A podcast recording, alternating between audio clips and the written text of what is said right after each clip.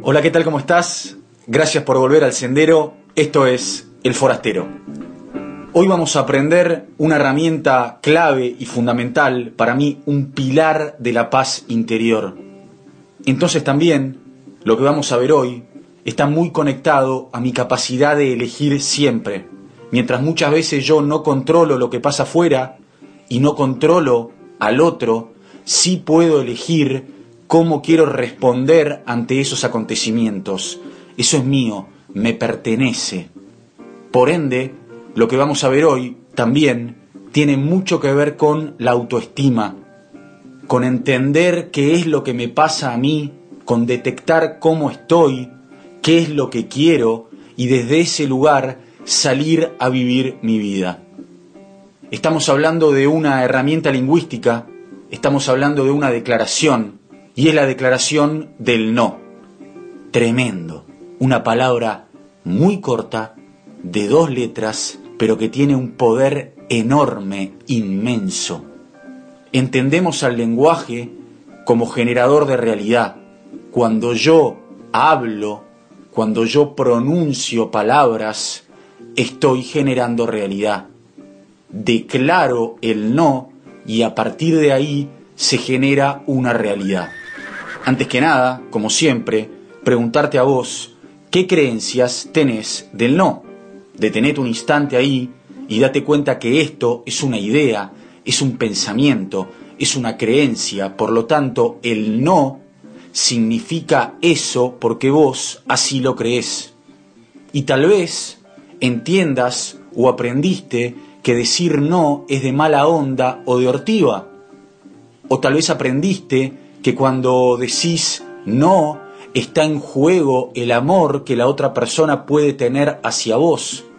O tal vez te compraste que si llegás a decir que no, el otro va a pensar que vos sos incapaz o que no podés hacerlo. Todas creencias. ¿Y qué emociones se esconden detrás de estas creencias? O sea, ¿por qué a mí me cuesta decir que no cuando quiero decir que no?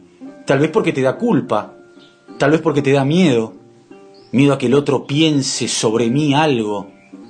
Mirá, acordate que vos no controlás lo que el otro piensa sobre vos. Lo que sí controlás siempre y lo que siempre depende de vos es lo que vos querés decir. Y el no te pertenece. Entendemos al no como una declaración desde la cual yo pongo límites. Lo entendemos como una declaración desde la cual yo conecto con mi dignidad, conecto con mi honestidad, conecto con la sinceridad hacia mí mismo. No quiero estar en este lugar, no quiero ir a determinado lugar, no quiero estar con determinada persona, no quiero hacer esto. Por eso es que cuando tendrías que haber dicho que no, y no lo dijiste por miedo o por culpa a lo que vendrá después, te llega la emoción de la bronca. ¿Bronca con quién? Bronca conmigo, porque estoy donde no quiero estar, porque estoy haciendo algo que yo no quería hacer, o porque estoy con una persona con la cual yo no quería estar. Entonces fíjate qué curioso, no le decís que no al otro, pero te decís que no a vos mismo. Muchas veces cuando no me animo a decir que no, me niego a mí mismo. Dicho esto entonces, te invito a que revises qué creencias tenés sobre el no. Acordate que mientras vos no digas que no, la vida y el otro van a pensar que estás diciendo que sí. El no como límite, el no como dignidad, la gente que no se anima a decir no y que va acumulando no, no, no, y los acumula dentro suyo, termina explotando y gritando basta, llega hasta el hartazgo, le explota la cabeza, y entonces los que están alrededor le dicen, pero ¿qué te pasó? ¿Sabés qué me pasó? Que vengo acumulando nos hace dos años y los tengo atragantados acá. Entonces vamos a ver el poder que tiene el no y entender que cuando yo digo que no a algo o cuando le digo que no a alguien, se cierra esa puerta pero se abren otro montón de puertas. Cuando yo digo que no y me pongo en primer lugar, me hago cargo también de lo que puede llegar a suceder una vez que yo digo que no. Pongámoslo en un ejemplo. Sábado a la mañana me invitan al bautismo de mi sobrino segundo. Y yo la verdad que no tengo ganas de ir. Trabajé toda la semana y el sábado tenía ganas de quedarme en mi casa, haciendo mis cosas, tirado en mi hamaca paraguaya. Pero dije que sí. Entonces voy al bautismo y estoy todo el bautismo con cara de tuje, pasándola pésimo. ¿Por qué? Porque yo no quiero estar ahí, tendría que haber dicho que no. Ahora, ¿por qué no digo que no? Porque tengo miedo. ¿A qué tengo miedo? Y a que después mi prima no venga al bautismo de mi hijo. Bueno, listo, hacete cargo entonces. Hacete cargo de eso. Hacete cargo de cuando vos decís que no, tal vez después los otros a vos te digan que no. Por eso es clave entender que el no es una pieza fundamental en las relaciones interpersonales. Clave poder vivir y relacionarme con personas que entienden mi no y yo también ser una persona que entiende el no de los demás. No se trata de convertirme en el doctor no, en la doctora no y de andar diciéndole que no a todo el mundo. No confundamos egoísmo con poner límites. Vos sabrás cuál es el equilibrio. Pero tal vez estás relacionándote con un jefe que te tiene de hijo y vos no te animás a decirle que no por miedo a perder tu empleo, o por miedo a que no te elijan, o por miedo a no lograr el ascenso. Bueno, listo, hacete cargo. Si vos decidís decir siempre que sí, es porque estás queriendo otra cosa. Pero si para vos tiene tremendos costos tragarte el no y no poder poner límites, anímate a decir que no. Lo mismo a tu pareja, lo mismo a tu madre, a tu padre, a tus hermanos, a tus amigos, a quien sea. Yo tengo un grupo de amigos a los que les gusta beber mucho y quedarse largo y tendido toda la noche. Y a mí me gusta levantarme a la mañana. Entonces a las 12 de la noche ya me dan ganas de irme. Y es como decir no a la reunión. Y por ahí me quedo ahí ya media hora. En mi conversación interna te tendrías que ir, ¿por qué te estás quedando? Porque tengo miedo de decir que no, a que me voy, a que pongo un límite, hasta acá llegué yo. Tengo miedo que me vean como una ortiva, a que hablen de mí cuando me voy. ¿Qué clase de amigos son esos que no bancan tu no? Si estás relacionándote con personas a las cuales no le podés decir que no, porque van a dejar de elegirte o te van a echar, tal vez sea hora de no relacionarte más con esas personas. El no en las relaciones interpersonales puede significar un punto final, porque el otro no acepta mi no, porque el otro me quiere someter, porque el otro pretende que yo viva su vida, que yo sea como él quiere que sea, que yo haga lo que él siempre pretende que yo haga, y en todo caso el no es un punto final, hasta acá llegué, basta, o el no muchas veces puede significar un nuevo punto de partida, un lugar desde el que se generan acuerdos. Mirá, yo no quiero esto, yo hoy no voy a ir, pero... Y entra la explicación. La relación cobra un nuevo valor cuando aprendemos a decir que no y cuando el otro acepta nuestro no. No está en juego mi amor hacia vos. Simplemente le digo que no a esto. Aquellos que se eligen, aquellos que se respetan, aquellos que tienen relaciones honestas, aquellos que se aman, al fin y al cabo, entienden que el no es una pieza fundamental en las relaciones interpersonales.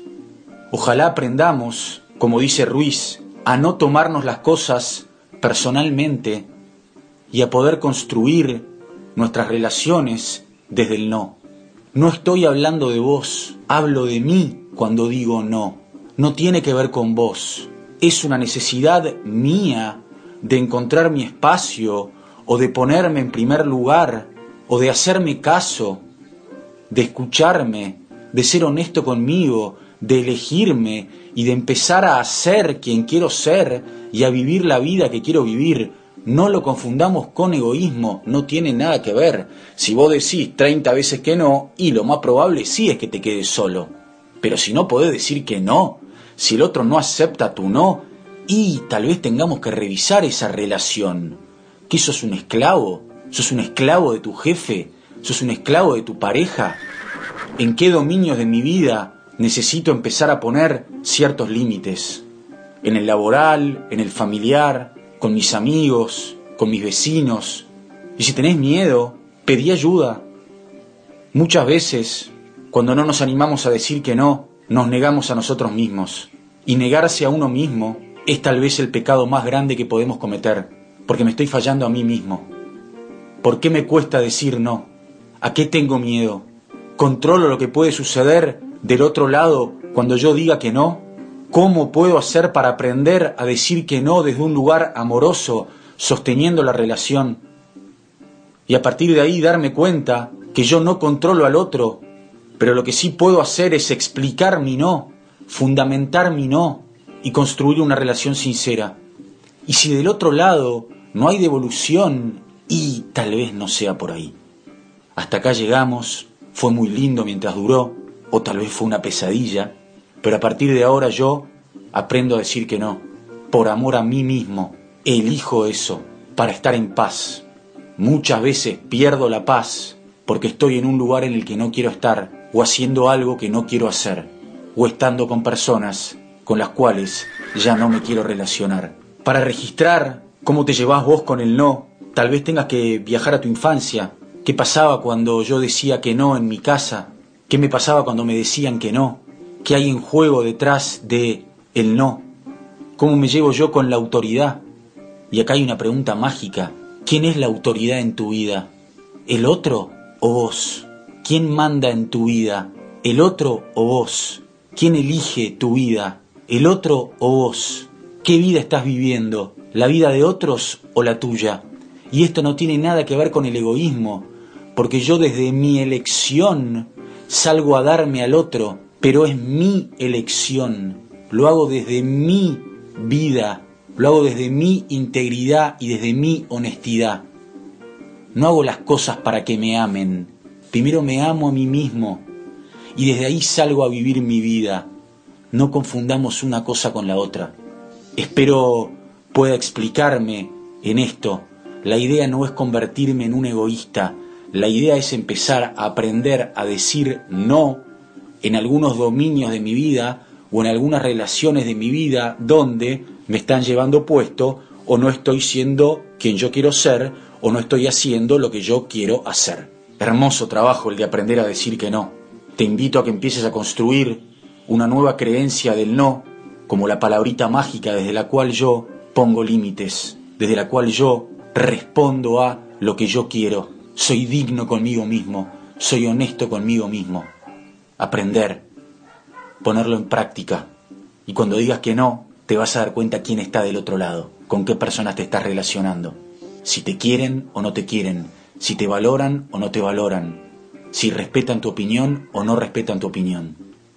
Cualquier cosa me escribís, arroba fernando.freixas en Instagram, y si no querés, no, te mando un gran abrazo.